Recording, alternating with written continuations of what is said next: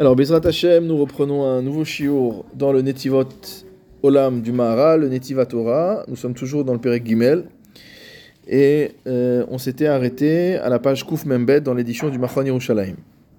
Donc le Maharal apporte maintenant une nouvelle Gemara qui se trouve dans Baba Metzia d'Afpe Amoudbet. Ou Perek Apoalim, Amarlo Rabbi Nechemia et Rabbi Zera. Dans le Perek Apoalim, on voit que Rabbi Nechemia s'adresse à Rabbi Zera dans nos Gomarot, c'est pas Rabbi Nechemia qui est marqué. Euh, c'est marqué Rabbi Yeremia, mais encore une fois, le, euh, le Maharal cite d'après le, euh, le En Yaakov.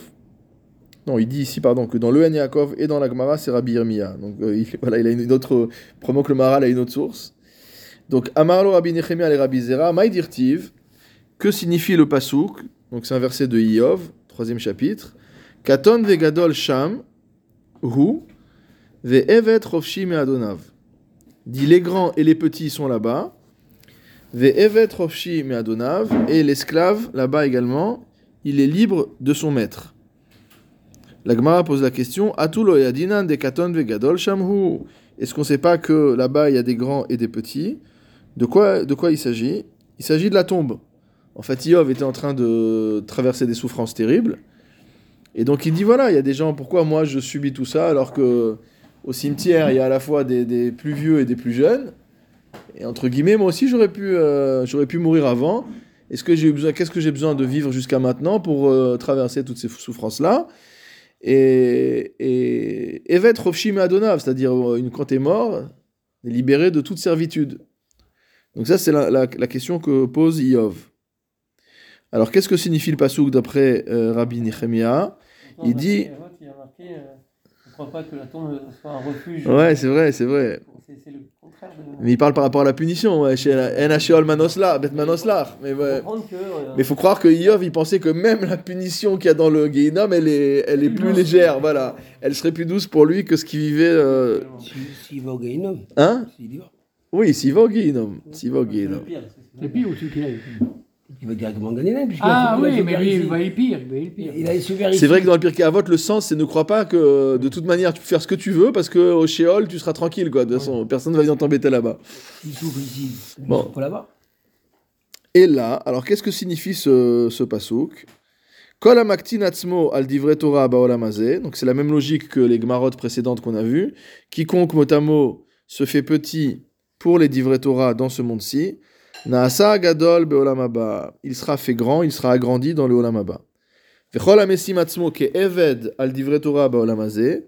Et quiconque se fait comme un esclave dans ce monde-ci pour la parole de la Torah, naase chofshi l'olam il sera libre dans le monde futur.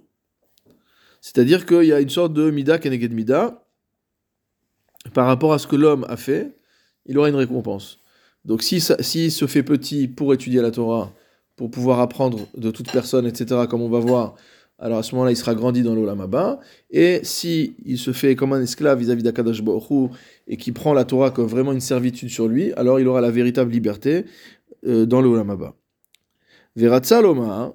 qu'est-ce que a voulu nous dire, a voulu nous dire le Hamora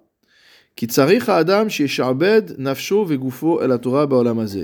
Que l'homme doit asservir son âme et son corps pour la Torah dans ce monde-ci. La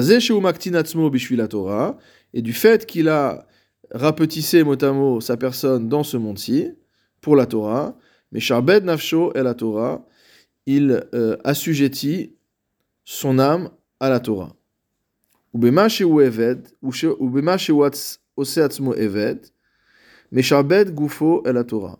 Et se faire esclave, mot à mot, c'est asservir son corps à la Torah. Dainu litroach batorah yomam valaila. C'est-à-dire, mot à mot, peiner pour la Torah jour et nuit. Donc en fait, il y a deux dimensions. Il y a une première dimension, c'est de se faire petit, mot à mot. Et donc ça, d'après le Maharal, c'est la soumission du Nefesh, c'est la soumission de l'âme, puisque forcément se faire petit, ça fait référence à tout ce qu'on a vu auparavant, aux midot de Hanava, etc. Donc c'est un travail sur la personnalité, sur les midot de la personne. Et la deuxième chose, c'est Mesharbet Goufo à la Torah. Il a servi son corps à la Torah.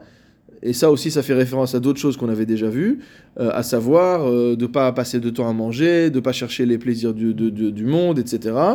Et donc ça, c'est l'Itroach Batora Yomam Valaila, peiner pour la Torah, jour et nuit. Donc le Rav Hartman rapporte la note 93, c'est une autre version de cet enseignement-là, qui se trouve justement dans les Chidushé Agada du Maharal, sur Baba Metzia. Donc sur cette Gemara-là, il l'explique aussi dans ses Chidushé Agada, et il dit comme ça, Mais il dit c'est pour le, euh, le Mazé, pas, pas, pas par rapport au Mazé, alors que nous on avait vu, lorsqu'on avait vu sur la Nava tout ça, Ouais.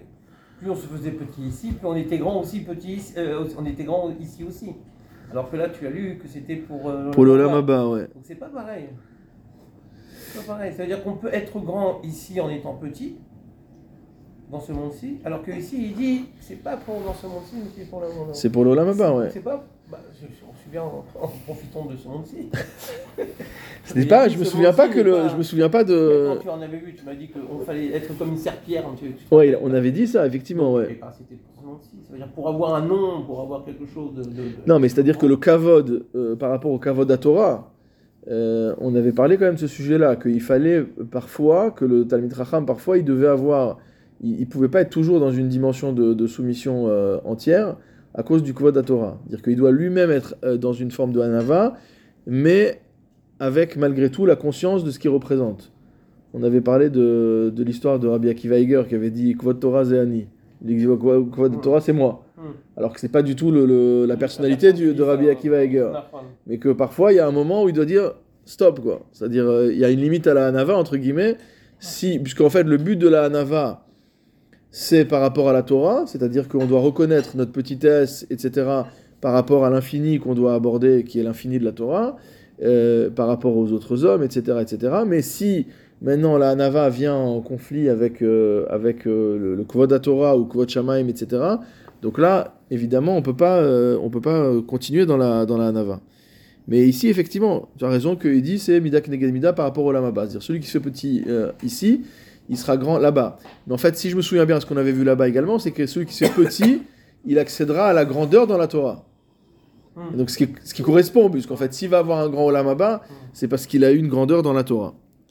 Euh, alors, ici, il réexprime en fait le- l'enseignement de manière un peu différente. Il dit comme ça, je lis, c'est en haut de la page Kouf Mem Gimel, dans les notes, Ve'elu shne dvarim, ces deux choses-là, chez Adam Yesharbet Sichlo Vegufo à la Torah, que l'homme doit asservir son esprit et son corps à la Torah. Veze kikaasher maktinoto, c'est-à-dire que lorsqu'il se fait petit, vieshlo da'at shvela, qu'il a mot euh, une, une, modestie intellectuelle, on va dire, bishvi la Torah, pour la Torah.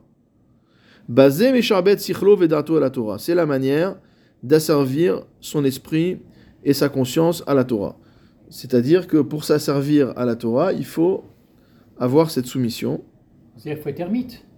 Non, pas du tout, c'est pas ça en fait. Ici, c'est, ça veut dire qu'on va voir après que c'est no- notamment celui qui est l'Omed Mikol Adam, par exemple. C'est une des illustrations qu'on va revenir là-dessus tout à l'heure dans les mots.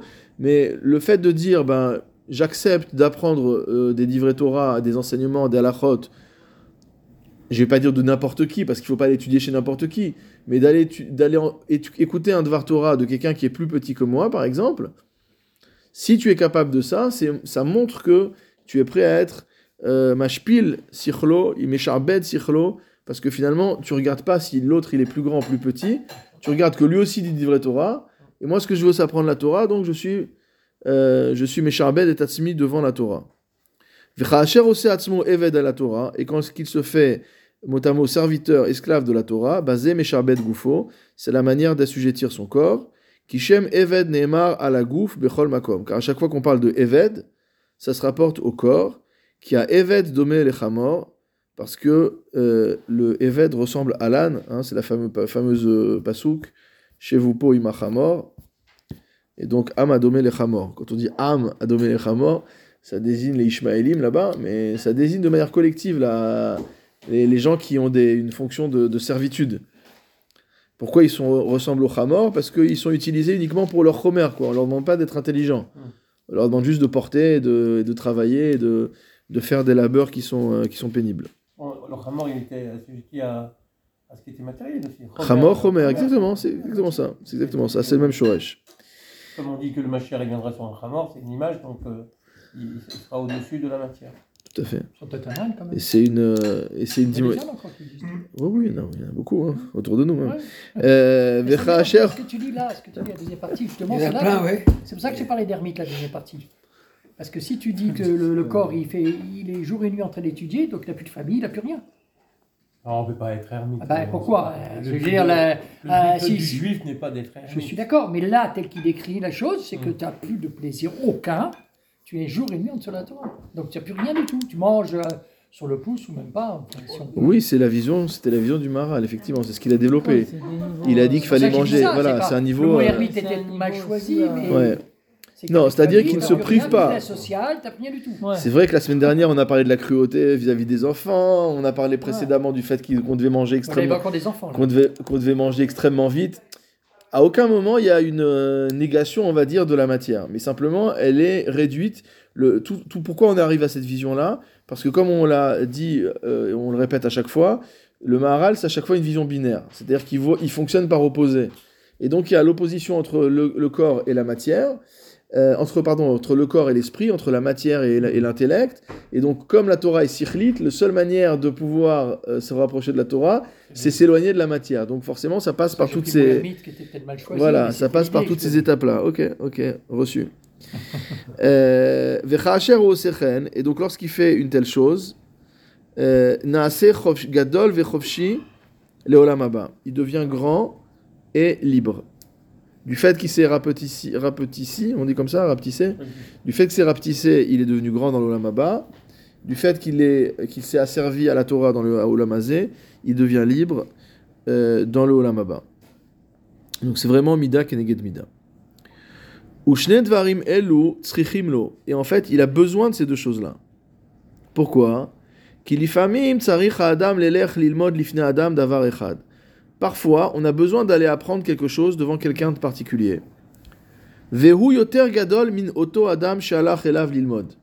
Et pourtant, on est plus grand que celui chez qui on va apprendre. Atzmo katan. Mais pour apprendre, on est obligé de se faire petit. Parce que si tu vas apprendre chez quelqu'un, mais dans l'état d'esprit de je sais mieux que lui, tu vas rien apprendre. Donc la position même de l'élève, elle est, même si on a vu que par la suite les chachamim ont changé la halakha, que normalement les élèves étaient, euh, étaient debout et le maître était assis, ou que les élèves étaient au pied. On voit dans le Rambam déjà que la halakha était nifseket, que c'était bien que son soit au même niveau, qu'il y ait un dialogue entre le- le- l'enseignant et, le- et les, élèves. Mais les khatrila, si je vais à un shiur, dire je vais essayer d'écouter ce que la personne me dit. Alors ça n'empêche pas de poser des questions, de contredire, etc. C'est ça, la Torah. C'est fait pour ça. Mais malgré tout, il y, a- il y a cette position-là. Et donc il dit que si je veux, parfois il y a une chose que je ne vais pas pouvoir apprendre chez qui que ce soit d'autre que cette personne-là.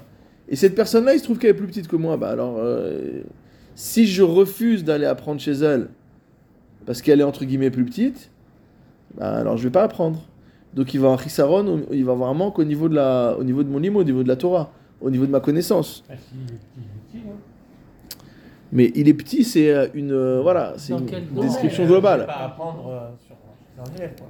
Faut être. Pourquoi? Il faut apprendre. Non, mais ce que je veux dire, on apprend toujours des élèves. Je vais donner un exemple. Je vais donner un exemple. Mais, euh, pour, afin de pouvoir gagner ce qu'on appelle euh, une, une certaine connaissance, une certaine approche de la Kadosh Baruch Hu, il faut toujours essayer de comprendre que on doit avoir quelqu'un avec C'est on sûr, on cherche tous des maîtres qui nous tirent vers le haut, évidemment. Et puis peut-être un qui est très haut, on n'arrive pas à s'approcher à lui, on va acheter quelqu'un d'autre. Mais ce que je veux dire, c'est que parfois, il peut avoir des choses particulières que le grand ne va pas pouvoir t'apprendre. C'est un petit qui va pouvoir l'apprendre. Cas et il dit, si tu, il dit, si t'es pas capable de faire de ça, malgré tout, il va te manquer.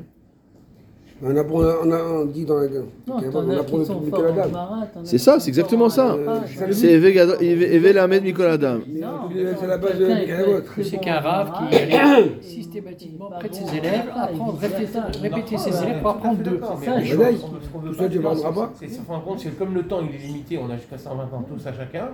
Euh, Oui. Comme le temps est limité, je ne vais pas réapprendre avec un élève. Ah, bah, c'est il y a un rave, je sais plus comment c'est, j'ai un Oui, il y a mais longtemps, qui, il qui dit allait petit, voir son élève, faisait répéter à son élève vrai- pour apprendre de lui. C'est pas vraiment petit en vrai, parce que l'autre il est plus grand. de son élève. Quand on dit plus petit ou plus grand, c'est Je vais te donner un exemple. que l'autre il est plus grand. Il est dans, un dans un. T'as raison, t'as raison. Mais par exemple, tu vas pas- avoir un Dayan, d'accord? Il y a un Oui. Dayan qui vient. Ouais. il y a un problème de tréfote, ok? Le Dayan, il connaît tous les Shulchan Aruch, Bet Yosef, sur Trefot, tous les Nosekelim, il connaît tout par cœur. Ok Mais lui, il n'est pas à la boucherie forcément toute la journée. Ouais. Le boucher, il est Ah oui, oui, oui. Donc il va aller poser une question. Je parle pas d'un Dayan qui est resté qu'au collège, il n'a pas mis les pieds à l'abattoir. Je parle de quelqu'un qui connaît, d'accord Ouais. Mais parfois, il est possible que même lui, il connaît et il Oui. a étudié Shrita et Trefod, etc.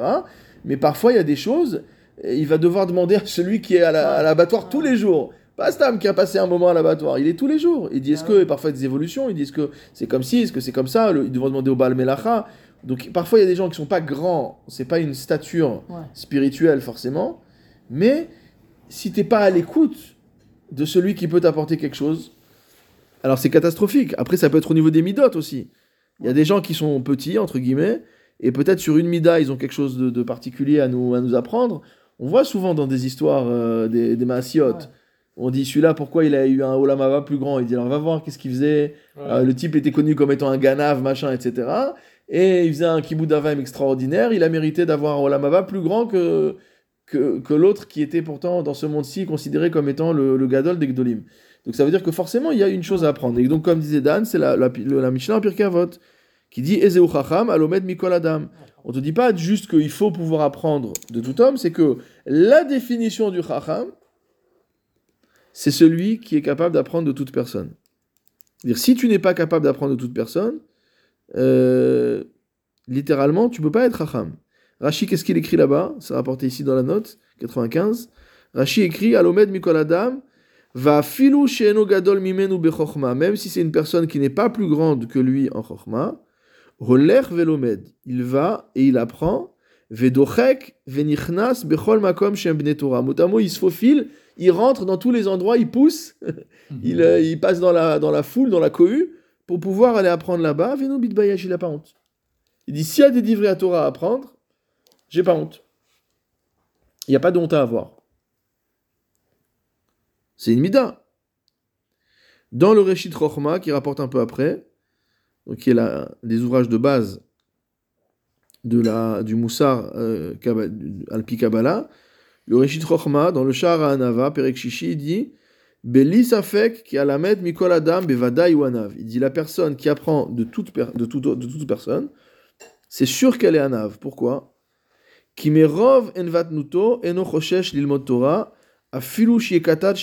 C'est-à-dire que il est tellement modeste que pour apprendre la Torah, il est prêt à aller même chez le plus petit des petits. Torah. La, la seule chose qui le préoccupe, c'est pas son kavod à lui, c'est le kavod de la Torah. Or, le kavod de la Torah, c'est d'apprendre, c'est de progresser, etc. Si tu as besoin d'aller voir un petit pour apprendre des choses pour le kavod à Torah, et donc faut y aller. C'est ça, le, c'est ça vraiment le, le signe euh, d'une véritable, euh, euh, d'une véritable anava. Dans le Gourarié sur Bereshit, le Maharal dit Limud Torah Yachol lilmod minakatan kmo agadol. Dans Limud à Torah, on peut apprendre aussi bien des grands que des petits. On n'a pas toujours des grands à disposition aussi. hein. On voudrait tous étudier avec des grands, avec des godis, mais déjà, euh, on n'est pas forcément à, à- à proximité d'eux, Ils sont toujours dispo. et ils n'ont pas forcément envie non plus. Bah oui. oui. Moi, je me rappelle une fois, j'avais rencontré un Rosh Yeshiva dans un séjour d'été. Euh, le fils de Rav Moshe Sternbourg, il, il enseignait chez Rav Katz. Très bien. Extraordinaire. De grande taille. Ouais, grande taille. Quand il priait, on a l'impression qu'il allait se taper la tête contre le mur. Voilà, je Et c'est un homme exceptionnel. Alors, au- au- pendant les vacances, donc il enseignait à l'Yeshiva Ktana de, de, Rav, de Rav Katz. Donc là, il était dans un séjour d'été, etc. Et il a fait, il a fait un ou deux shiurim. Franchement, j'ai adoré. J'ai dit, c'est magnifique et tout. Je suis allé le voir, je lui ai dit, euh, c'est possible d'étudier avec le Rav à Paris, etc. Il y a un Zman, il y a un truc. Il m'a il m'a envoyé balader. Il m'a dit, non, je m'occupe de mes, je m'occupe de mes talmidim et de rien d'autre. Genre, euh, animite ma sœur, la talmidim chez lui. Point barre. Il m'a répondu comme ça. Je, me- je- je- je dis, je suis entièrement, euh, je me voue entièrement à mes élèves. Donc bon, parfois tu as envie, mais bien que la Gemara elle dit que plus que le, plus que le veau n'a envie de téter, la, la vache a envie de, de, de, de donner à manger à son, à son petit. Mais bon, parfois c'est pas toujours, parfois c'est pas toujours comme ça. Alors il dit le, alors il dit le Torah. Il est le en Torah et en taille. Et Ouais. en taille aussi. Ouais, il, Il il est devait avec faire des mecs. 1m95, quelque chose comme ça. Ouais. Avec- avec 95 mètres. Je lui ai mis le poisson. T'es descendant direct de- du Gaon de Vina, poisson. Steinbourg. Je lui ai mis le saumon fumé dans la liste sous vide. Il fabriquait son vin lui-même pour Shabbat, il écrasait ses raisins pour, euh, pour faire le kiddush. En France, il a bien raison toute l'année, c'est pour ça qu'il fait. Alors, Limud Torah, Yachol Ilmod Mina Katan Kum Mina Gadol. Donc, il y a marqué que le Limud Torah, on peut, on, peut, on peut avoir un rave qui fait 1m50 ou 1m95, mais c'est aussi dans la Gadlut, dans la Torah. Donc, on peut étudier chez des gens qui sont petits, on peut étudier avec des gens qui sont grands. Ou le Olam Lo Ilmod Ella Mimi Shel Ebo Chafetz. Chafetz. Mais le plus important, c'est de n'étudier que chez des gens où ça te fait plaisir, où tu as envie.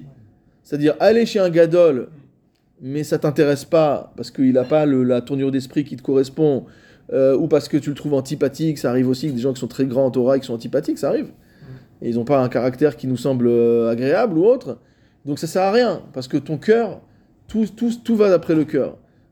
En Adam Lamed, Ela Bimkom Shelibo Chefetz. Ça, on dit ça aussi sur les, sur les, sur les différentes miktsot à Torah, sur les différentes matières. Que ceux qui aiment étudier la lacha, ceux qui aiment étudier la Gemara, ceux qui aiment étudier le Moussa, etc., etc. Mais donc là, par rapport à ça, il dit ça sert à rien de, de dire je vais étudier que chez le grand, parce qu'en fait, il faut aller l'étudier là où c'est bien pour toi d'étudier, là où tu as envie. Va filou imukatan, et même si celui chez qui tu as envie, bah, c'est un petit, des lav mikol adam zochelil mod. C'est bien, pourquoi? Parce qu'on ne mérite pas forcément d'apprendre de toute personne. Ça veut dire que tu peux côtoyer quelqu'un de grand et tu vas rien apprendre.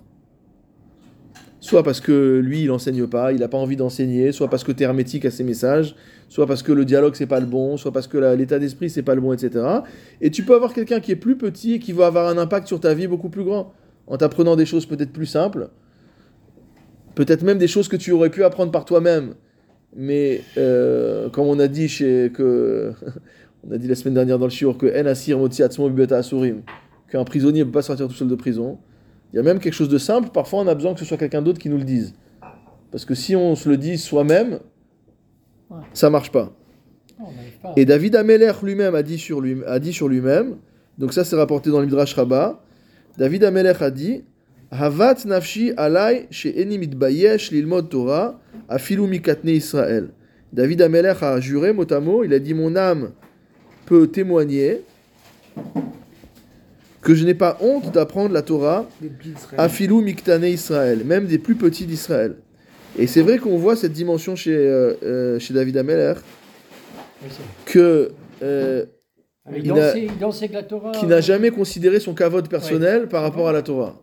Soit l'exemple que tu as cité, qu'il a dansé, etc., ce qui lui a, bon, ce qui a causé des problèmes quand même. des problèmes, je sais. Euh, ou le c'est- fait, on voit dans la Gemara Brachot aussi, qui témoigne qu'il n'avait pas peur de salir ses mains avec le sang de, de Nida et de Shilia, etc., pour pouvoir être métaïr et pour répondre à des shélotes de, de, des shélotes de, de Touma Vetahara, etc. Donc on voit bien, alors que c'était un roi, il aurait pu dire. euh, Ouais. hein, le Rav Soloveitchik dé- dé- dé- développe cette idée euh, très importante dans le Isha Halacha, que la, euh, l'éthos des rabbinim de Lituanie, c'était que il voulait rester le plus distant possible de la halacha pratique. C'est sale, c'est pas pour nous. Celui qui répond à une question sur un poulet, c'est dégueulasse. Nous, on veut parler de, que, de, euh, que de concepts, de chakirot, etc. Donc on voit David Ameller à l'inverse. C'était pas du tout ça, sa, sa chita, David Ameller, que lui, il était prêt à se salir les mains, alors qu'il était ro- Meller Israël, il était prêt à se salir les mains pour répondre aux questions de, aux questions de, euh, euh, de halacha. D'ailleurs, Rav Dreyfus dit toujours sur Rav Wosner que euh, on le dérangeait pour rien pendant la nuit, sauf pour des shélotes de Nida, quoi. S'il fallait permettre une femme à son mari, il était pas, on, peut le dégra- on peut le déranger pendant la nuit. D'autres shélotes sont des éventuellement de piquoir, nefesh, etc. Il dit il y a d'autres qui peuvent répondre. Bah, c'est pas, pas, pas forcément moi qui vais répondre. Par contre, des, des shélotes de T- Touma Vetara, il dit ça, je, ça c'est Kedai de me, euh, de, me, de me réveiller. Bon, tout ça pour dire voilà, que cette, ce, ce Inyan de, de, de remettre véritablement au centre, non pas le kavod de la personne elle-même ou le kavod du Talmid Racham, mais véritablement le kavod de la Torah. Et donc, si c'est vraiment le kavod de la Torah qui est notre, euh, notre vrai intérêt, alors euh, on ne doit pas faire cas de, de, sa, de sa grandeur, entre guillemets. C'est-à-dire que s'il y a un qui est plus petit que nous, on ne doit pas faire cas de ça. On voit d'ailleurs, euh, c'est un midrash qui est connu, qui dit que lorsque le Ham,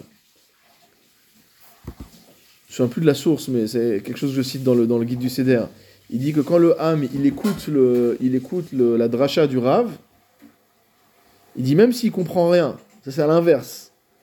Tu pourrais dire quand tu vas écouter des livrets Torah, c'est pour t'enrichir, pour, te, pour progresser, etc. Il dit, disons que tu rentres dans un shiur et tu comprends absolument rien, mais au lieu de sortir, faire des dibourim, euh, bétélim ou autre, tu restes. Ton achama se nourrit. Il dit que ça, c'est marqué dans, le, dans, la, dans la Gemara, je crois, je, me je me souviens plus, c'est la Gemara ou un Midrash, que c'est un, c'est un zman de kapara pour le Ham Israël. C'est-à-dire que Kadosh Baruch Hu, il mechaper. Ah ouais, il faut. Il est mechaper. C'est-à-dire que toi, tu souffres à écouter des choses que tu comprends pas.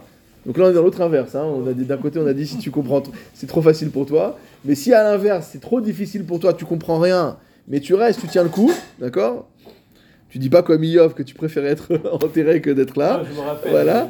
des cours du Rav Eman, on dit, il y a- il y a très peu qui arrivaient, je sais pas si tu as au cours, il y a très peu qui arrivaient à suivre. Il était balèze. Et c'est pas qu'il était balèze, il était pour nous il était hors sujet, quoi. C'est pour lui il était dans un autre monde, et nous on comprenait ça. Ah là là, il parle à Gemara là-bas où le Midrash parle d'Afka des Drashot. C'est-à-dire, on parle par exemple Shabbat après-midi, le Rav, il ra- il y a tout le Tzibour est là, et il commence à parler. Et bon, il y a peut-être 15% qui comprennent ce que le Rav il raconte, Bah oui, d'accord euh, Je sais pas si vous voyez par exemple le Ben Ishraï. Le Sefer Ben Ishraï, c'est les shiurim qui donnaient Shabbat après-midi dans sa choule. D'accord? Bon, la halacha, ok, peut-être peut comprendre. Mais les introductions euh, kabbalistiques qu'il y a dans chaque paracha, c'est très très loin d'être facile à comprendre. Bon, Peut-être que son public à l'époque, il comprenait. Non, Moi, je- je sais pas. Shimshon, c'est pas mieux. Hein. Bon, je sais Ouais. pas s'il comprenait mieux, mais bon, Shimshon, c'est voilà. mieux, hein. Non, mais là, je te parle d'un cours. Je sais pas où il enseignait le Rav- Zera Shimshon. Là, je te parle d'un- cours qui était un, un cours populaire. Un, cours populaire. Il rempli la choule. Voilà, la choule était remplie. Bon, voilà. Donc ça, c'est le le Inyan, c'est que euh, ce qui passe avant tout, c'est le kavod à Torah. Alors maintenant, il y a autre chose, c'est que le Maharal dit. Et il faut également beaucoup se fatiguer. Il a pas dit faut. Ouais, il a pas dit faut se fatiguer, il a dit faut beaucoup se fatiguer. Ça veut dire quoi? Faut beaucoup se fatiguer. Ça veut dire Yomam jour et nuit. Le Rav Hartman cite un Midrash Tanchuma qui dit la chose suivante Torah chez et Tselmi chez Oneg Aolam Ta'ava vekavod ugdula baolam hazeh. Il dit tu ne trouveras pas de Torah chez Bealpe, donc je traduis, tu ne trouveras pas d'Agmara, tu ne trouveras pas la halacha. Chez quelqu'un qui recherche les plaisirs du monde, le désir, l'honneur, la grandeur, etc. Et là, Bemi chez Memit Atzmo Alea, mais uniquement chez une personne qui va se tuer pour la Torah. On a déjà parlé de ça. Torah chez Bealpe, chez Kasha Lilmod. C'est difficile d'étudier la Torah chez Bealpe. Vous vous souvenez, on avait cité la fameuse Gemara dans Sanhedrin d'Afkouf sur, euh, euh, euh, sur le fait que les jours du pauvre, Yemé Ani, Betsar, je crois que c'est ça le lachon du Pasouk. Vetov Mishtetami, on avait cité le commentaire de Rabbi Akiva Eger sur, la dernière, sur le dernier passage du Réma dans Shulchan Orachaim sur Purim Katan, où il faisait la comparaison entre la Mishnah et la Gemara. Dans la, il, citait là, il faisait allusion à cette Gemara dans Sanhedrin, qui dit que Yeme Aniraim, c'est ça, que Yeme Aniraim, ou Aniraim, ou que les jours du pauvre sont, sont, sont terribles, et que que au contraire celui qui est Tov Lev Mishtetami, il y a- celui au contraire qui fait la qui fait la fête tout le temps. Et là-bas la Gemara explique que celui qui est dans le tsar, c'est celui qui est c'est la c'est la Gemara et celui qui est tranquille, c'est la Mishnah. Parce que finalement la Mishnah, bon, c'est vrai que parfois c'est un peu compliqué la Mishnah, mais une fois qu'on a compris la Mishnah, oh, t'as compris le de la Mishnah. T'as pas ouvert encore toutes les portes. euh, Non, bon, non. avec certains commentaires, ils commencent déjà à poser des pièges, tu sens que ça va exploser de partout. Mais disons que si tu étudies la Mishnah de manière pshuta, d'accord Bon, ça va. T'as étudié une Mishnah, t'as compris quelque chose, c'est bien, t'es heureux. J'ai fait mon, j'ai Ah, fait, oui. j'ai fait ma Mishnah Yomi, je suis content. Mais en vérité, si tu vas jusqu'à la Gemara, alors là, tu rentres dans l'enfer en fait. C'est comme tu as une jolie porte, c'est magnifique, et quand tu ouvres la porte, à l'intérieur, c'est un champ de mine. Donc c'est ça en fait, la Mishnah, c'est joli.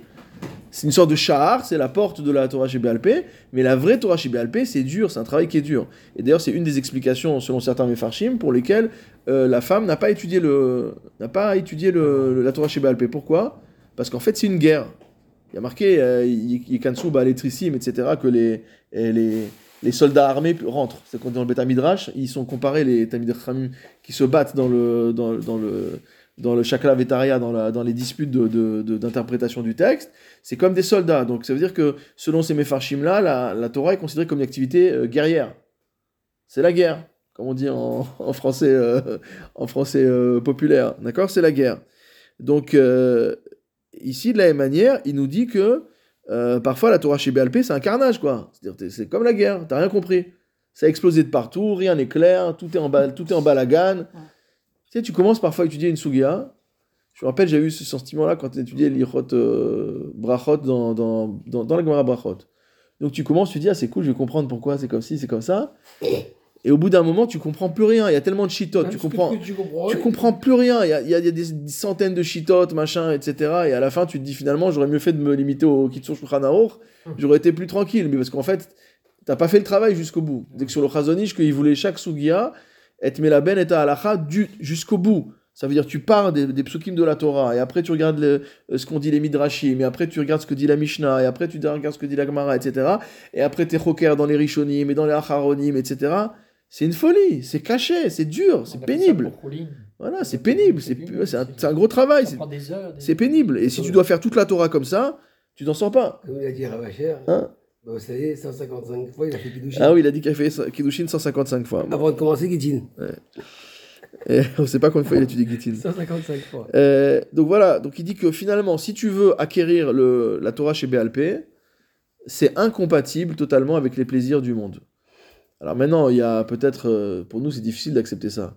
Il y a peut-être une graduation, peut-être qu'on peut avoir euh, un, comme un petit peu, voilà, il y a peut-être, on, a le droit hein, de, de- de profiter un peu du monde. On voit malgré tout que c'est marqué dans la Gemara que le nazir doit apporter un korban tratat parce que Il s'est, interdit de Mm. profiter des choses que Hachem lui a données. Donc il y a quand même un tzad comme ça dans la Torah, que c'est interdit de qu'on aura des comptes. C'est marqué aussi qu'on aura des comptes à rendre après 120 ans si on n'a pas profité de ce que Hachem nous a donné. Dire le riche, par exemple, s'il vit comme un pauvre, ça va mal aller pour Ah, lui.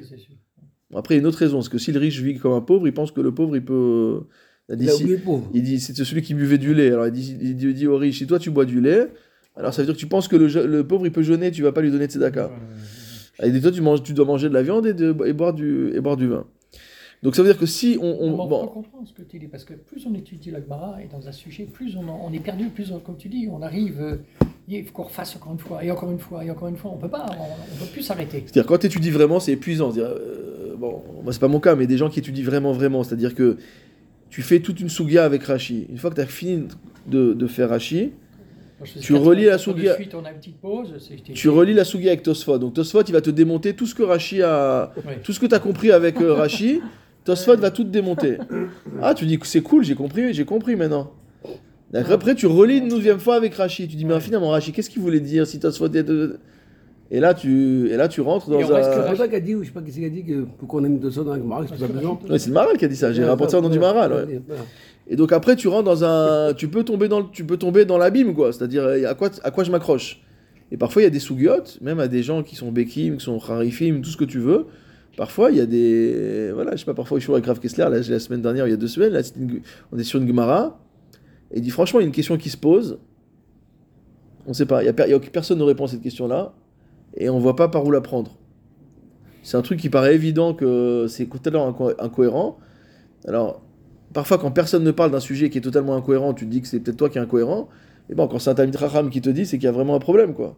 Donc, donc c'est pour ça que le, la Torah chez BLP, c'est quelque chose qui est caché. Viesh Batsar Gadol, il y a une grosse souffrance à étudier la Torah chez BLP. Sheum euh, Sheim Eshula la Chosher. Elle ressemble à l'obscurité. Les Lametra, chez Kol Mi, chez Ohev, Osher, Veta Anouk, quiconque aime la richesse et le plaisir, Eno Yachol, il vote Torah chez BLP. Il ne peut pas étudier la Torah chez BLP. C'est pas possible. Les fiches Batsar Gadol, Venidut Shena. Il y a beaucoup de Sahar, et il y a un Nidut Shena, il y a une, il y a une perte de sommeil.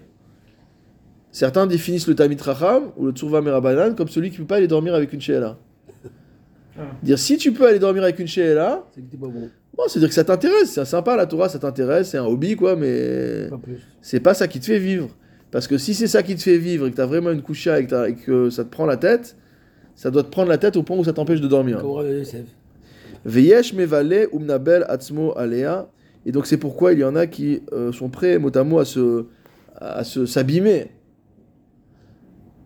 Mot à mot menavel, ça veut dire ils se, à se blesser, à se, ils sont du mal quoi, entre guillemets. Ils sont prêts à se faire du mal pour euh, pour euh, l'apprentissage de euh, de la Torah. Alors il rapporte ici un autre passage qui est très joli, donc dans son fameux drouche sur la Torah qu'on a cité déjà beaucoup de fois. Je crois qu'il est paru d'ailleurs en un volume par le Hartman, le Drush à la Torah. Il a dû faire d'un Drush un bouquin de 300 ou 400 pages. Deux, Non, le Rav Hartman, dans son édition, je crois qu'il a le Drush à la Torah, je crois qu'il l'a édité en livre, euh, si je dis pas de bêtises. Tana de Beliaou, Leolam, Yassim, Atzmo, Keshor, Leol, Uchamor, les Masoy, al Torah. Je suis en bas de la note là, en bas de la page Kouf Gimel. Il dit, de- donc il y a, a c'est rapporté dans le Tana de Beliaou, qu'un homme devra toujours se placer comme un shor, comme un, un bœuf, sous le joug, Voilà. Oui. et comme un chamor, et que, ouais, on dit joug parce que sinon les gens ils vont oublier le G à la fin. Hein, euh, Personne dit joug quand on parle. Ah bon Euh, C'est joug. Vekachamor, les massoy, mais moi on saura l'écrire après. C'est comme le leg. Normalement on dit un lait, on dit pas un leg, on dit un lait. Mais bon, les gens ils disent leg parce que sinon ils, ils vont pas savoir comment l'écrire. Alors, ou que chamor, les massoy, est comme un, un âne sous sa charge, al divrei Torah pour les divrei Torah. Qu'est-ce qu'explique là-bas le, le Maharal? Adam. Il faut que l'homme se fasse, se compare, s'imagine comme étant un taureau ou comme étant un bœuf ou comme étant un, âne qui font les travaux pénibles. Dafka les travaux pénibles. Vayet shirmo lisbol ol divrei Torah. Il doit se, se, se plier sous la Torah pour, pour en supporter le poids. C'est pour ça que Issachar Hamor Garem, celui qui représente euh, la Torah dans les, dans les douze tribus, c'est Issachar. Et Issachar, il est comparé à un âne. Donc on voit que là-bas, l'âne, c'est pas du tout que c'est un idiot, chas shalom, c'est pas un bourricot. C'est quelqu'un qui. C'est celui qui est capable Vayet Shirmo Lisvol. C'est-à-dire, il est capable de supporter le poids de la Torah. Ça pèse lourd. Vezachar Shneaminim, il dit pourquoi il a. Il pouvait, si c'était juste pour dire qu'il faut être capable de prendre une charge importante, c'était pas la peine de faire l'âne et le bœuf. On aurait pu dire stam l'âne ou que le bœuf. Leoraat Shne Suge Ole Avoda Batora. C'est pour nous dire en fait qu'il y a deux types de euh, soumission dans la avoda de la Torah. Kitsarir shiase kechamor le masa, shiu baal guf chazak. D'abord, il faut être comme le l'âne, qui a un corps qui est solide, qui est chamor garem, comme on a dit. Shenose ol gadol veoler bayam ou. C'est quoi la particularité de l'âne? C'est que non seulement il supporte quelque chose de lourd, mais en plus, il est prêt à marcher, à cheminer jour et nuit. Il n'y a aucun repos pour son corps. Rak rovetz ben. On sait que l'âne, il dort avec sa charge sur le dos. Oui. Il dort avec sa charge. Ça veut dire qu'il n'y a jamais de repos. Donc ça, c'est la première dimension du Hol Torah. Ken adam gufo. Tel doit être l'homme du point de vue de son corps. Dire que, bon, nous on est très délicats, on, est, on a été élevés dans une génération très délicate. Ah oui. Il y a, y, a, y a un livre extraordinaire qui a été écrit par un chercheur euh, suédois qui s'appelle Factfulness, si je dis pas de bêtises. J'ai reçu ça en cadeau une fois, un livre extraordinaire, où en fait il explique l'évolution du confort notamment, euh, en général, c'est-à-dire euh, l'eau courante, l'électricité, euh, le revenu, la richesse, les habits, machin, etc. Il compare en fait euh, l'évolution depuis l'après-guerre, en fait, depuis, depuis 45, euh, et il positionne ça, donc il y a, des, il y a toutes sortes de méthodes de scoring, de, de, de- de mesures, et en fait il compare ça avec les pays du tiers-monde. Et dire, tu te rends compte que les pays du tiers-monde, je vais dire n'importe quoi, parce que ça fait longtemps que j'ai lu, mais il y avait des choses choquantes.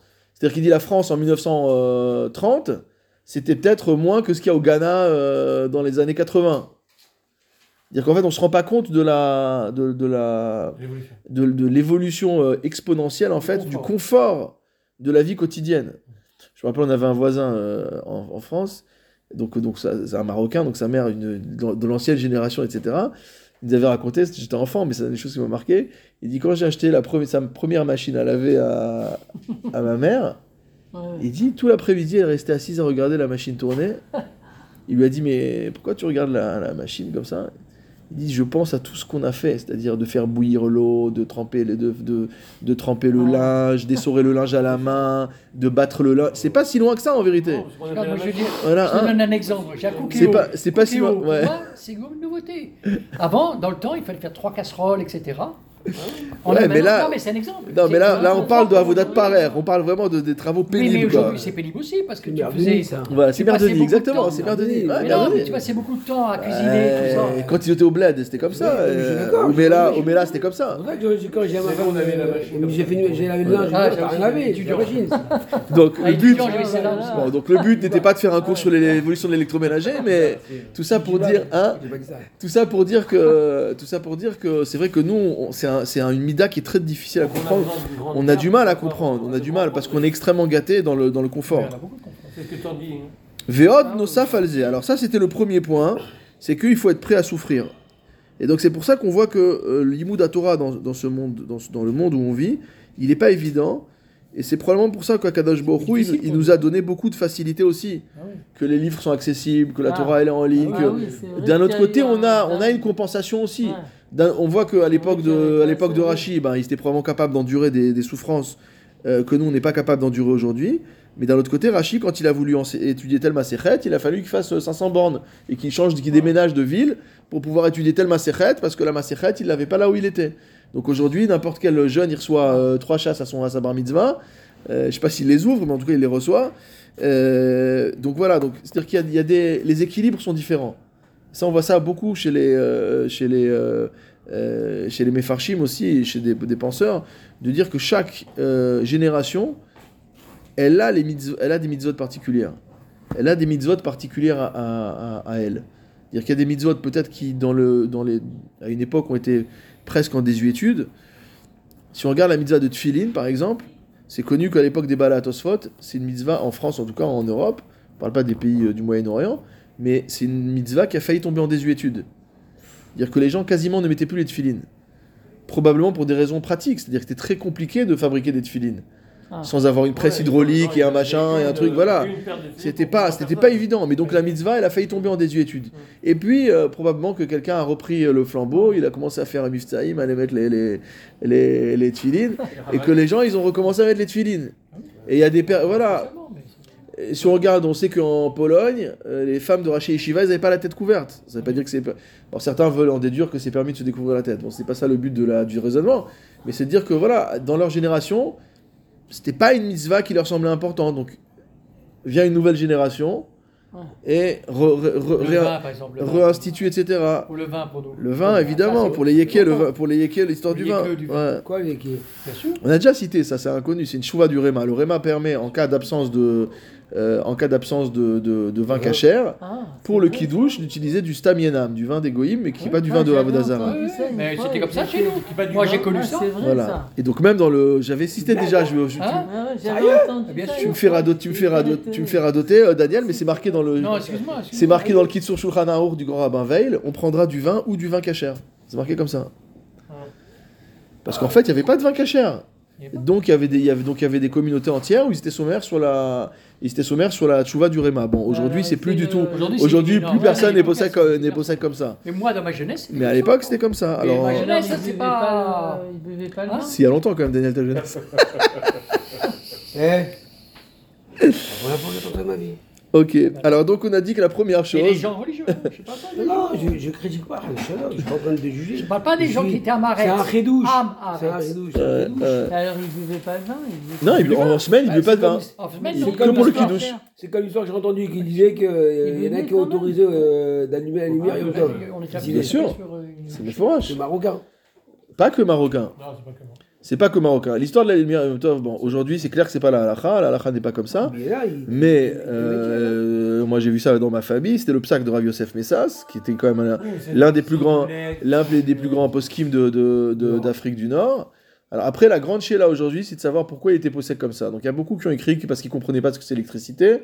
Il y a des gens qui sont offusqués en disant qu'ils nous insultaient parce que nous on est, Mar- on est marocains, donc ils nous prennent pour des sauvages qu'on comprend pas ce que c'est l'électricité. Mais les Maasé, probablement que c'est vrai parce que même Rabbi Shlomo Zalman Auerbach, qui n'était pas marocain, euh, il a quand même, il s'est quand même assis à étudier euh, l'électricité pendant je sais pas combien de temps pour écrire son livre euh, Meoré Or ou Meoré Meoré comment s'appelle. pour comprendre vraiment scientifiquement sens, comment fonctionnait l'électricité, mais juste pour dire que c'est pas que les Marocains, le Aruch HaShulchan Rabbi, Rabbi Michel Alevi Epstein, donc qui est le possèque, le plus grand possèque d'avant-guerre, on sait que même en Amérique et euh, en Pologne et partout, on était possède comme le Aruch HaShulchan contre le Mishnah Bora, parce que le Mishnah Bora était un Rosh Yeshiva, tandis que le Aruch était un vrai, euh, enfin un vrai, c'est pas pour dire que que le Rav Etzraim n'est pas un vrai, mais c'était un Rav de Keila, donc il répondait à des Shelot, c'était pas un enseignement théorique, c'était un, un Bah, c'était un, c'était posek à la Khalemaaseh, d'accord? C'est un peu la différence entre le Chazonish, par exemple, et d'autres poskim euh, au Rav Wosner, qui est vrai posek, euh, qui, est- qui est posek toute la journée, qui répond à des Shelot, ou des gens qui sont au Beth Midrash et qui, qui étudient Beyoun. Euh, et donc, le Aruch HaShulchan a réuni 100 rabbanim en Lituanie. Donc, c'est rapporté par son élève, euh, qui était Rabbi Yehuda Leib Bakwen Maimon, qui est un des signataires de la Megillat Atzmaut, la fameuse déclaration d'indépendance de l'État d'Israël. Donc, l'un des signataires, c'est Rabbi Yehuda Leib Bakwen Maimon. Il s'appelait Fishman, il a changé de nom, il s'appelait Maimon. C'est lui qui a créé le Mossad à Rav Kook, etc. Donc, c'était un Talmid Raver du Rav Kook. Et comme le Rav Kook, les deux, ils ont reçu la smicha du Aruch HaShulchan. Je sais pas si vous imaginez, la dimension, euh, euh, la dimension, Ça, ça nous, ça nous ramène la dimension de ces gens-là. Ouais. Et c'est le premier, c'était le premier c'était le premier ministre des cultes de l'État d'Israël, qui avait reçu la, la smicha du Aruch HaShulchan. Bon. Et donc, il rapporte dans son Sefer Sarah Amea, il rapporte que euh, le, euh, le Rav Epstein également avait été possède que c'était permis, euh, qu'il y avait une permission pour l'électricité Yom Tov, et qu'il avait réuni 100 rabbinim en Lituanie, parce que comme c'était un truc très nouveau, etc., il avait réuni 100 rabbinim, et les a tous fait signer sur le, sur le, sur le psaque, il a dû les convaincre probablement. Euh, voilà, et les maasés aujourd'hui, bon, plus personne ne fait ça. Et maintenant, Maasé aujourd'hui, on pense Les à Maasé- choses, on pense à l'adduction. Et, j'ai vu maintenant, il y a... J'ai vu une chouva par exemple de Rav euh, Asher Weiss, il y a un type qui a écrit Rav Asher Weiss pour lui démontrer que, euh, pour lui démontrer que on pouvait allumer des LED, Oui. Shabbat, Yom Tov, etc. Et donc il, le- il le démolit, bon évidemment il met pas son nom dans la chouva, mais il le démolit quoi, en lui expliquant qu'il a rien compris, et que c'est un de Horaïta, que c'est absolument interdit. Euh, mais bon, Aujourd'hui, on regarde avec un, un délai d'allumage. Euh, comme l'électricité, on sait que c'est des paquets, que c'est pas... On peut estimer que c'est pas continu, ouais. et donc que ça serait pas fermé, et donc on pourrait même permettre un interrupteur de, de cette façon-là. mais lui dit que c'est un- lui dit, Oui, lui- lui dit que c'est un se Il dit que c'est un Horaïta. Non. Mais enfin voilà, tout ça pour dire, je sais pas pourquoi on est venu à cette longue parenthèse, mais ça qui c'est les parenthèses, ça qui est sympa finalement. Euh, Et Voilà. Donc c'est pas, on est parti du, on est parti du vin. Donc aujourd'hui à la Khalema, c'est plus personne ne fait ça. à dire chez sûr. plus personne ne boit du vin, du si. et même pour le kiddush. Et, et chez les Sfaradim religieux, il y a déjà des choix de Rav Yosef, de Rav Yosef Messas lui-même. Il y a des Talmidim. Après, il a réédité ses Shotot Chouvat quand il était en Eretz Israël. Et il y a des Talmidim qui lui ont demandé s'ils devaient, euh, s'ils avaient le droit de, s'ils lui avaient demandé de, non c'est Rav Shalom Messaska, s'ils avaient le droit de, d'allumer selon son psaque. Attends, tu parles de qui? Rav Yosef, Yosef Ah, c'était son cousin, son cousin. Cousin et qui était Avbedin de Tlemcen, après qui était le il était Rav et après il était le grand rabbin de, de Haïfa. Et il leur dit que bon, il faut pas être. euh, il leur dit à la limite si vous voulez faire ça chez vous, entre guillemets, parce que vous avez reçu comme ça, mais pas en public, euh, Mhm. de pas faire de marloquettes euh, avec les autres bachurim de la, de la yeshiva, etc.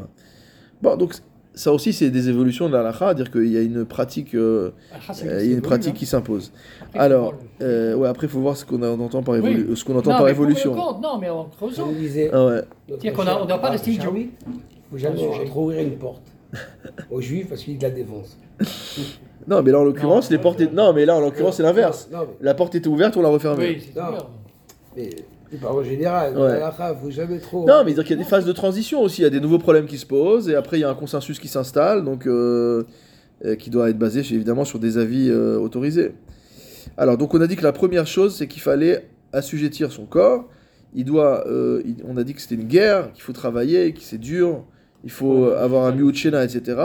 Donc ça, c'est la soumission c'est la soumission du corps. La deuxième partie de la soumission, c'est la soumission du nefesh. Veod nosaf alze yesharbed ba koach hanafshi el Torah. Il doit assujettir ses capacités intellectuelles à la Torah. Ke bechinat ashor shekocho. Ça ressemble à la dimension du taureau qui, a, qui est très puissant. C'est-à-dire, c'est vrai que l'âne est très endurant, mais bon, l'âne, il va pas faire mal, entre guillemets. C'est pas méchant. Même s'il donne un coup, ça peut faire mal, mais c'est pas comme le taureau. Voilà, c'est pas le, on n'est pas à la, on pas à la corrida. Donc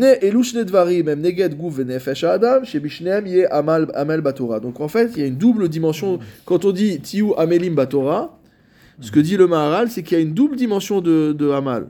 Il y a le amal du corps et il y a- le amal de l'âme. Parce qu'on aurait pu penser que le amal la Torah, c'est uniquement un amal intellectuel, c'est-à-dire je dois me casser la tête, mais que euh, dans le confort, quoi.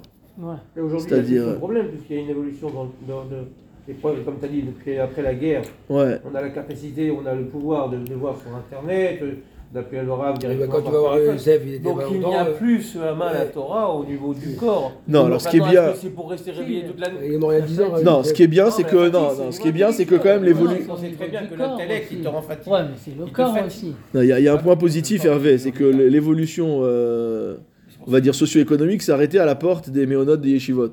Ouais, C'est-à-dire quand tu vois où dorment les bachurim, ouais, ouais, voilà. Donc en- eux, eux, ils savent encore ce que, eux, ils savent ce que c'est Encore, Malatora. Voilà. Eux, ils savent que c'est la Malatora. Quand tu vois l'épaisseur de leur matelas, ils savent ce que c'est la Malatora. Donc ça veut dire que malgré tout, c'est pas pour rien que bon souvent c'est par un manque de moyens, mais c'est aussi une euh, c'est aussi un chinuch à la istap- istapkut bemouat. C'est-à-dire que euh, Ouais, il faut pas se l'infliger. Il y a des, il y a, il y a des yeshivot qui sont. euh, non mais Non, quand non. tu vas chez les Talmidei Chachamim, euh, j'étais chez le Rosh Yeshiva de mon fils par ouais, exemple, aussi, dans. le- tu rentres dans sa maison, bon c'est le Rosh Yeshiva, donc euh, tu dis c'est un quelqu'un qui mechoubad, euh, machin, etc. C'était chose. Non. Je prends Non, pas. mais on- Non, j'ai pris, j'ai pris exprès un exemple entre moi, guillemets simple. non, Je te parle pas du Gadol Ador, que Rav Reikin Stedel Rafetz Chaim, ou tu me parles de Rav Chaim Kanevski, etc. Je te parle un Rosh Yeshiva. C'est un Rosh Yeshiva, d'accord? C'est un Rosh Yeshiva. Je pas dit qu'il est petit, qu'il est grand, je suis Non. personne pour le juger, mais c'est un Rosh Yeshiva Stam. Tu Tu vois sa maison, tu dis voilà, il pourrait, il pourrait peut-être. Mais en fait, tu comprends que ça intéresse. C'est pas par, euh, c'est pas par volonté de souffrance. Pas Ça l'intéresse pas. Ça l'intéresse pas. Bon, ça dépend dans quel mode. C'est une question de. On n'est pas dans, cette, ce Torah, au niveau physique, je, je le vois plus tellement. Intellectuel, je comprends qu'il fatigue le physique, ça je comprends. Ça veut dire que tu, tu étudies du matin jusqu'au soir. L'intellectuel, ça te, ça te fatigue. Mais je vois pas en quoi le Haman à Torah, du côté physique, C'est une vraie là. C'est une histoire que j'avais racontée déjà, que, j'avais entendue, je crois, de Rav Guggenheim sur le Rechash et le. C'est une histoire, une histoire de mauvaise langue, quoi, entre le Rechash et le, le Netiv. Euh, était très riche, hein, il était commerçant en bois, il était négociant, il est, c'est lui qui a payé la, la fameuse. euh, ou son fils qui a payé la fameuse bibliothèque euh, Strachun à, à Vilna, etc.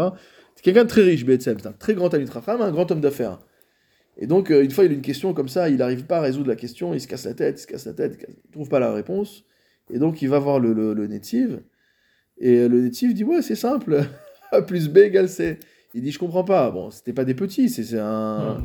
Quand t'arrives toi, pourquoi je m'arrive Il pas dit Pourquoi moi j'arrive pas? Il lui dit non, il dit Toi, tu étudies sur un fauteuil en cuir, rembourré. Ouais, euh, moi, j'étudie sur un banc en bois, dans la yeshiva avec les bachurim, euh, sans chauffage. Il dit donc moi je trouve les solutions, toi tu trouves pas, c'est normal.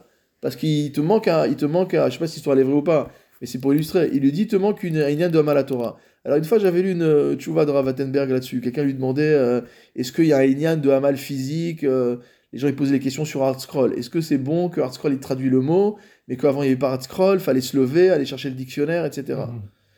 Lui, il dit non, euh, lui, il n'était pas de cet avis-là. Il dit, je suis pas aux fesses comme ça, parce que sinon, on dirait qu'il faut baisser la lumière et mettre une petite bougie, et que plus tu vas te fatiguer, alors c'est comme ça que tu vas étudier. Mais bon, malgré tout, même si ce qu'il dit est vrai, il y a quand même une part de vrai dans l'opinion opposée.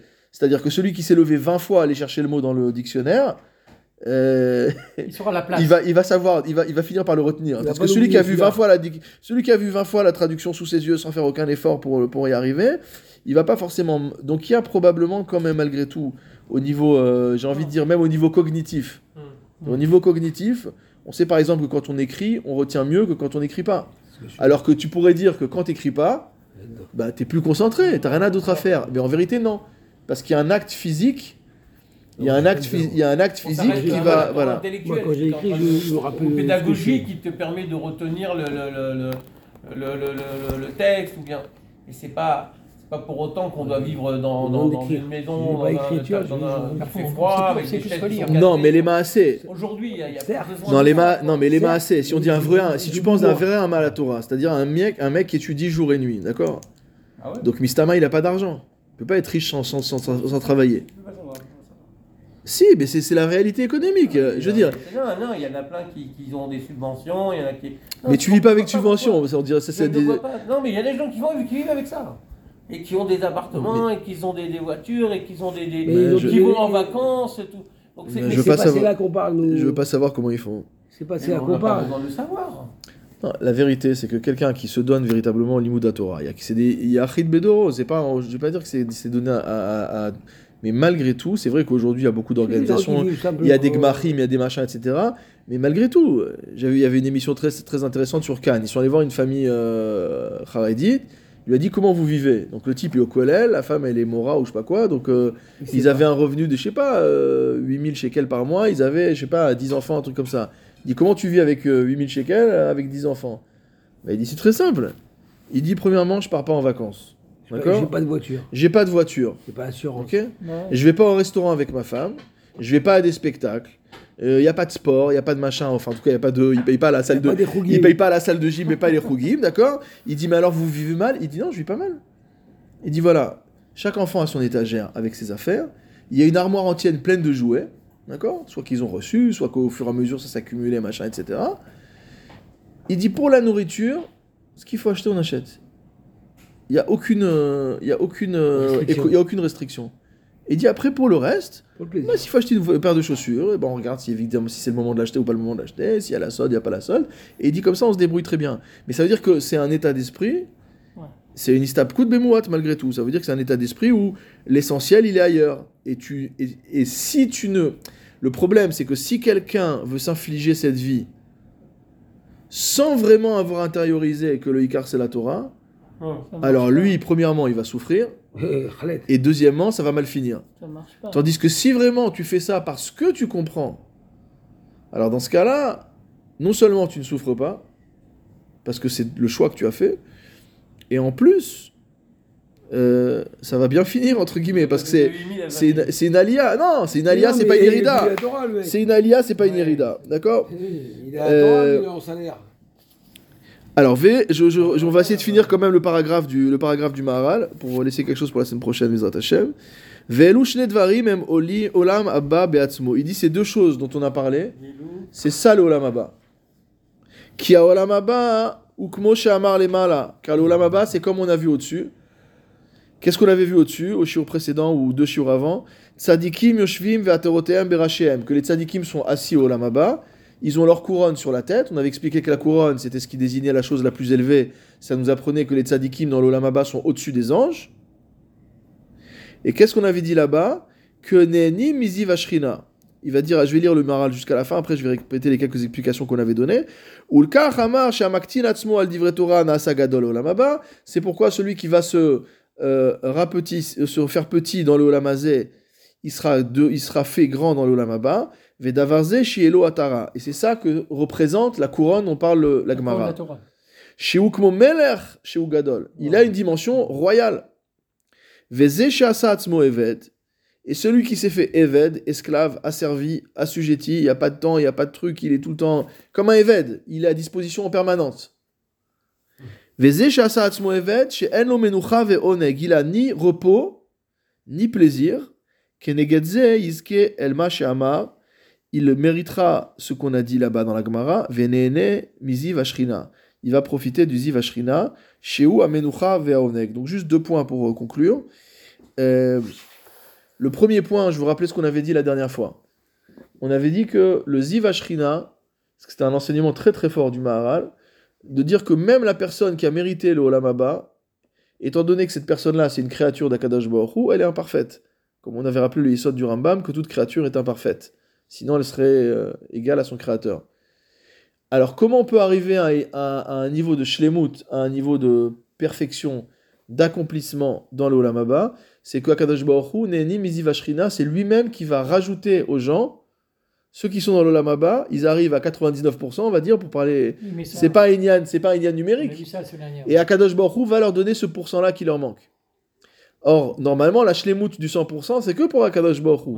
C'est-à-dire que Kiviachol, Akadosh Baruch va donner de, de- de sa propre personne pour compléter le travail de, euh, de shlemut que l'homme a fait euh, dans, le, dans, dans le Olam Hazé. Même s'il est complètement, il s'est complètement annulé. Ouais. Dans le Mazé, hein. Parce que comme c'est un être humain, il peut jamais être Par annulé. Voilà. Il Il peut a- jamais être, il peut jamais être arrivé à la shlemut parfaite. Ouais. Il, lui man- il y aura toujours un chisaron quelque part. On voit que même Moshe, Gidon, on avait dit. on voit que même Moshe Rabbeinu, Moshe il- Rabbeinu, pourtant, il a, il a atteint le. Lorsqu'on lorsqu'il est marqué dans la fin de la paracha, euh, euh, a. Lonas, le. Nebo, Nebo, Nebo, c'est Noun, il est parti vers le Noun. Mm. C'est-à-dire qu'il a, il a atteint la- le, le- le 50 degrés. Euh, donc je vois pas en quoi il va lui manquer quelque chose. Parce que c'est Akadosh Baruch qui vient le chercher. On voit malgré tout qu'il y a des épisodes de sa vie où euh, Akadosh Baruch n'a pas été satisfait de sa avoda. Euh, Nous, on n'a rien à dire sur Moshe Rabbeinu, il nous a supporté ouais, pendant ouais, 40 ans. ouais. D'accord? Mais, mais Akadosh Baruch il y a des moments où il a, il a, où il a trouvé qu'il aurait dû peut-être se comporter différemment. Donc, et, et la preuve, c'est qu'il n'est pas rentré en Eretz Israël. Donc probablement que quand il est arrivé en haut, Akadosh Baruch Hu lui a été mashlim à lui, comme à tous les tzadikim. D'accord Ah. Euh, alors maintenant, en fait, ce qu'il dit, c'est qu'il y a deux inyanim. Il y a le inyan de Menucha et de Oneg. Le Oneg, c'est le plaisir. C'est la, c'est la jouissance. Le Et la repos. Menucha, c'est le repos. Et le Maral explique simplement que la Menucha, c'est comme dans la physique. Pour qu'un objet soit au repos, il faut qu'il soit dans un équilibre. C'est-à-dire qu'il y ait une shlemut. Il faut qu'il y ait une perfection de la chose. Dire c'est euh, c'est parfaitement le. Si l'objet n'est pas parfaitement plat, ben, son, son équilibre va être instable. Donc il dit, il dit exactement la même chose. Il dit tout ce qui est en mouvement, c'est que c'est un- c'est que c'est imparfait. C'est pour ça que nous on est en mouvement tout le temps. Parce qu'on est 100% imparfait. Donc on bouge, on est obligé de bouger. Alors euh, la question c'est est-ce qu'on bouge parce qu'on est imparfait? Et ça s'arrête là, on reste imparfait, ou est-ce qu'on bouge pour essayer de, de réparer nos imperfections? Mais donc, quand le tzaddik arrive dans le Olam Haba, il arrive à la véritable shlemut, et donc il arrive à la menucha. Dire, Il n'y a de menucha, il n'y a de repos que dans la shlemut. C'est bien pour ça que le jour de la menucha dans la semaine, c'est le Shabbat. Yom Shekulo Tov, Yom Shekulo Aroch, c'est la, la- la- la pré- c'est la préfiguration Men Olam Haba, c'est la préfiguration du Olam Haba. Ça veut dire que le Shabbat dans le Olam pourquoi ça représente une préfiguration du Olam Parce que c'est le Olam de la Menucha, c'est le Olam du repos. Et pourquoi il y a le repos Parce qu'il y a la perfection. Ça veut dire qu'en fait, le repos du Shabbat, c'est pas juste parce que tu as travaillé dans la semaine, tu es fatigué, ça aussi ça marche. Mais pourquoi il y a la Menucha ce jour-là Parce que c'est un jour qui incarne une forme de perfection. Une forme de perfection, et c'est pour ça que ça arrive à la fin de la semaine. Parce qu'en fait, la perfection, c'est après le travail. Ce qu'on aurait pu dire, c'est comme la question est-ce qu'il faut commencer par la retraite ou par le travail Et qui dit c'est dommage, on est à la retraite quand on est vieux, on peut plus profiter. Il faudrait commencer par 20 ans de retraite, et après on ira travailler. Après on ira travailler. Mais en fait, c'est pas comme ça le monde. Le monde, c'est que euh, d'abord l'effort, après le réconfort, comme dirait l'autre. Euh, donc, euh, il y a d'abord le- les Shechet il y a d'abord les 6 jours de l'action, et après on arrive au, au jour du Shabbat, qui est un jour de repos. Bon, à part ça, on a vu dans le Maharal que le Olam HaMenucha, c'est aussi une des étapes après la, c'est aussi une des étapes après la, après la mort. Euh, mais ici, c'est dans le sens de la Shlemut, donc euh, que grâce à cette avoda que l'homme a fait, grâce à, sa- son assujettissement et du corps et de l'esprit, il est arrivé à atteindre vraiment quasiment à la Shlemut, et il arrive dans l'Olam Haba. Premièrement, il peut profiter, il est mit aneg parce que, étant donné qu'il a travaillé toute sa vie dans le euh, domaine du Sikhli, du Nifrad, il rentre dans un Olam qui est entièrement Nifdal, donc il, est entièrement dans son, environnement, il est euh, en pleine euh, osmose avec le Olam Haba, c'est pour ça qu'il il a du plaisir. Parce qu'en fait, il est dans son élément. Il est là où il doit être. Toute sa vie, il a tendu vers le spirituel, et on l'amène dans un endroit qui est entièrement spirituel, donc... Euh, je vais pas utiliser le mot nirvana parce que ça appel à la Vodazara. Mais bon, il est, dans le, il est, dans le Oneg. Il est dans le Oneg comme on peut avoir le Oneg Shabbat. Et ensuite, la deuxième, euh, la deuxième dimension, c'est la dimension du Ziv Ashrina. C'est quoi Kadosh Baruch Hu va lui rajouter ce qui lui manquait pour qu'il puisse avoir cette menucha. C'est-à-dire que in fine, et ça c'est un enseignement qui est, qui est profond aussi, que in fine, quelle que soit la grandeur de l'homme, Il n'est pas parfait. il n'est pas parfait, mais que Oui. son Olam Haba, c'est toujours un chesed de Akadosh Baruch. C'est-à-dire que quelle que soit ta avoda, par rapport au potentiel qui est donné à l'homme et par rapport à l'idéal que l'homme doit atteindre, il lui manquera toujours quelque chose. Quels que soient les sacrifices qu'il a fait, quels que soient les efforts, mais on ne dit pas ça de manière négative, on dit ça de manière positive, parce que si tu vas dans le sens d'exploiter ton potentiel au maximum de tes moyens, et pas juste euh, tu essayes comme ça, tu essaies de faire ton maximum avec ce qu'Akadosh Baruch t'a donné, alors sache que tout ce qui va manquer, il va te le compléter, et après 120 ans, on méritera Bezrat Hashem à Olam Oui. et en attendant qu'on rentre bientôt dans, le, dans, des mois de, dans des mois de joie, bientôt le mois de, de, de mois de Hadar, la Géoula Bimera Biamen ou Amen.